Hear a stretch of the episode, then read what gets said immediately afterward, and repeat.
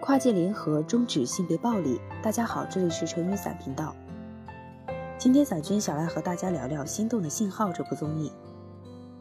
本周日收官的《心动的信号》自上线以来就收获了好看的流量和不错的口碑。作为恋爱社交推理真人秀，它确实很有观赏价值。但是从性别平等的角度来看，它的进步空间还很大。四男四女经过面试进入同一座房子，就一定能在几周内对彼此心动吗？各位真情实感磕 CP 的网友入戏似乎有点太快了吧？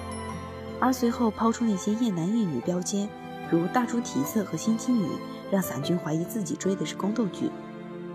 后来伞君又对女主们不够多元的美产生了怨念，对俗套的约会方式翻起了白眼，被各种奇葩的信号惊到面瘫。在伞君看来，《心动的信号》作为恋爱综艺的最大价值，不是组 CP，而是讨论都市男女交往中的各种可为与不可为。可惜主创们的部分传统的恋爱观，限制了这档恋爱综艺的境界。当然，这不怪众宝宝，只怪多年来各位大大避讳情感教育，禁止早恋啦。我们先来聊聊养成系女友这件事。节目里的两位男士刘泽轩和周游，他们家庭条件都很好，都有海外留学经历，甚至就连示爱套路都很相似。女人，让我做你的人生导师吧。节目中，二十九岁的刘泽轩问二十五岁的向天歌有什么梦想，教他备考 CFA，特许金融分析师，说他还处于社会新鲜人的阶段，不知道如何拒绝和接受。而三十一岁的周游和二十四岁的胡金明的暧昧。也是以他的一句“晚上吃西红柿对身体不好”正式开始的。第三期时，他还坦言喜欢小只一点、单纯一点的女生。心动侦探们封他们为大直男，很贴切。心动的信号碰巧创造出的一种四分之三的男生只能在比他们小的女主中寻找心动对象的局面，也算是精准还原大直男们的恋爱模式了。不过和节目不同，现实中很多直男是主动选择男大女小的恋爱模式的。这些直男偏爱年轻、阅历比自己少的女生，坦白说，这暴露了他们的不自信和控制欲。反观胡金明说自己喜欢年纪大、成熟稳重的男生，虽然正中了周游的下怀，但对同龄男性而言却是一记暗拳。男性普遍希望自己在职场上尽快成熟。因为不成熟，就会错失积累财富与地位的先机，沦为屌丝。但是情场上不成熟的男性却享受着各种福利：霸道总裁可以颐指气使，钢铁直男可以不贴心，再熬几年升级为欧巴大叔就能去收割养成系女友，过一把人生导师的瘾，掌控感和成熟感爆棚。如果不是因为这些福利，积极上进的直男们为什么不去姐弟恋中提升自我呢？高晓松老师就曾表示，去改造一个年龄比较大、世界观已经定型的妻子是多么累人啊！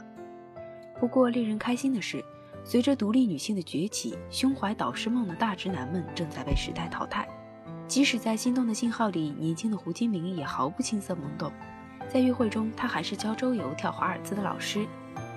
向天歌也不像是养成系女友的体质，收了刘泽轩的电动车后，他坚持要求回礼。当刘泽轩想帮他磨咖啡，催促他：“快给我欢欢，别闹了，欢欢听四郎的。”他的那句真的一个白眼翻到天上去，让伞君不由得为他鼓掌。这说明他并不是一个不会拒绝的人。